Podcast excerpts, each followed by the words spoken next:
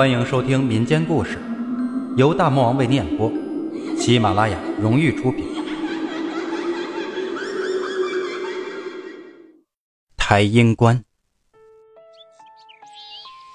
二零一二年，我正上大二，暑假不想打短工，就回了家。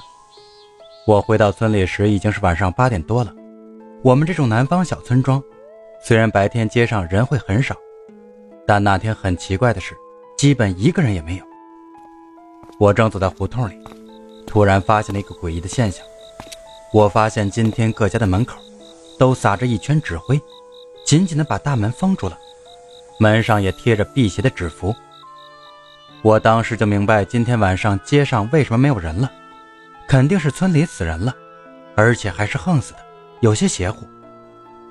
我们这个南方的小村庄还保留着许多早年间的旧传统，虽然我现在不太信，但看着这些东西，难免心里有些发毛，所以我也不敢在街上多做停留，一路小跑就跑回了家。我那时在上海上学，虽然离家并不算很远，但是基本上也是一个学期才回来一次，所以爸妈一听到我的喊声，马上高兴地迎了出来。可是我却发现妈妈脸上满是笑容，爸爸却显得有些紧张。爸爸上前就把我往屋里推，而且还一直不让我说话。我看着爸爸那紧张兮兮的样子，顿时觉得有些奇怪。我爸把我屋里一推，就慌慌张张赶紧把大门关好，好像外面有什么危险似的。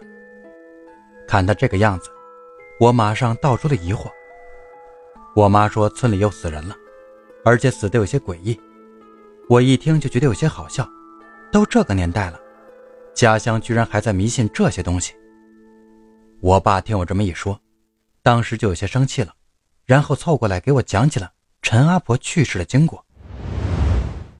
就在前几天，陈阿婆去镇上买菜，突然一辆货车失控，朝着她就冲了过来。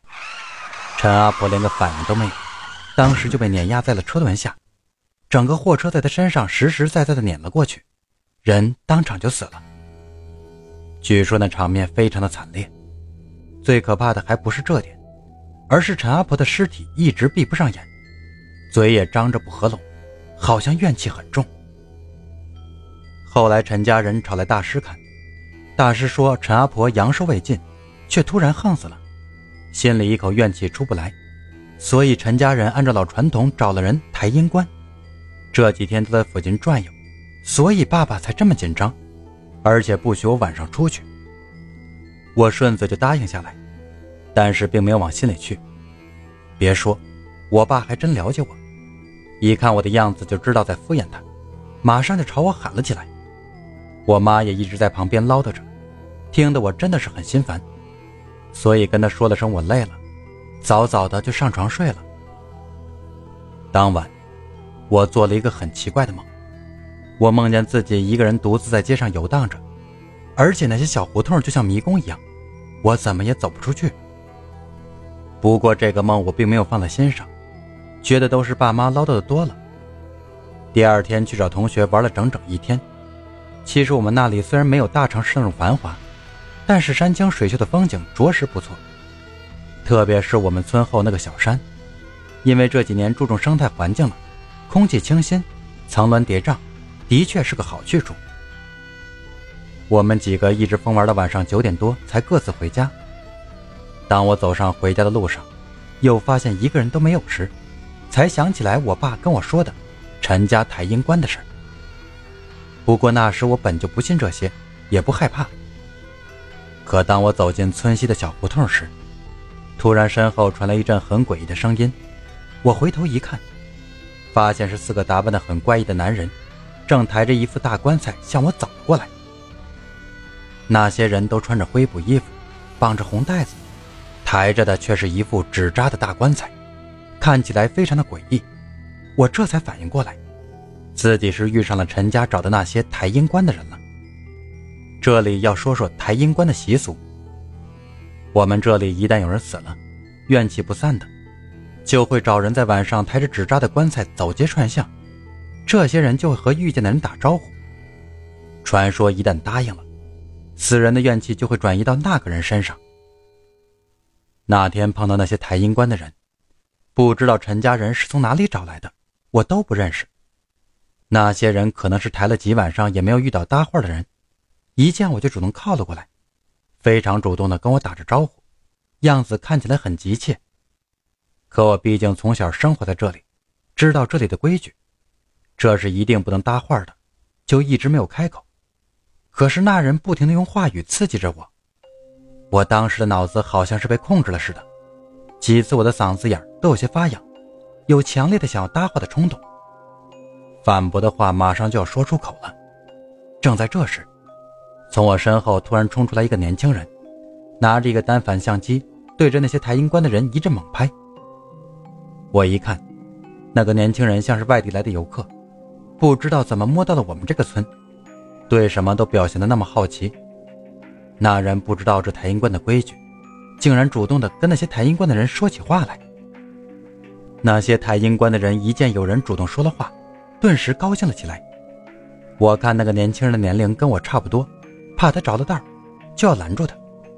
可还没等我开口，发现那四个抬阴棺的人突然齐刷刷的转过头，阴森森的看着我。我知道他们是怕我坏了他们的事儿。那些人怒目而视的看着我。让人看着脊背一阵阵的发凉。我知道，敢接这种抬阴棺的人都不是善茬，心里一惊，只好闭上了嘴。为了少惹麻烦，我转头往家的方向走去，而那个年轻人还是好奇的在问东问西的，而那些抬阴棺的人好像是故意的，一边答话一边把棺材的头部正好对着那个年轻人。这是我看到的最后一幕。我当晚跑回家后，被我爸狠狠地骂了一顿，也就没敢跟他说今晚的遭遇，上床就睡觉了。第二天起床，迷迷糊糊地走出卧室，看到爸妈在一边吃着早饭，一边谈论着一起车祸，我顿时就站住了，听爸爸说了个大概。原来死的正是昨晚来我们村旅游的那个男青年，还挎着一个单反相机。昨晚他在我们村的一个小旅馆住了下来。可早上退房刚走出门时，一辆收拾垃圾的大卡车从他身边经过时，不知怎么的，突然就失控了，直直的朝着那个年轻人冲了过去。一切都发生的那么突然，他当场死在了车轮底下。我听到这个消息，顿时心里就是一阵后怕，也很内疚。如果昨晚我拦住他，他是不是就不会死了？可如果我拦住了，那出事的会不会是我呢？这些事情都没有答案，但是我们这里传说，与太阴关的人搭话，轻则倒霉几年，重的有可能会丧命。本集故事播讲完毕，订阅转发，下个故事更精彩。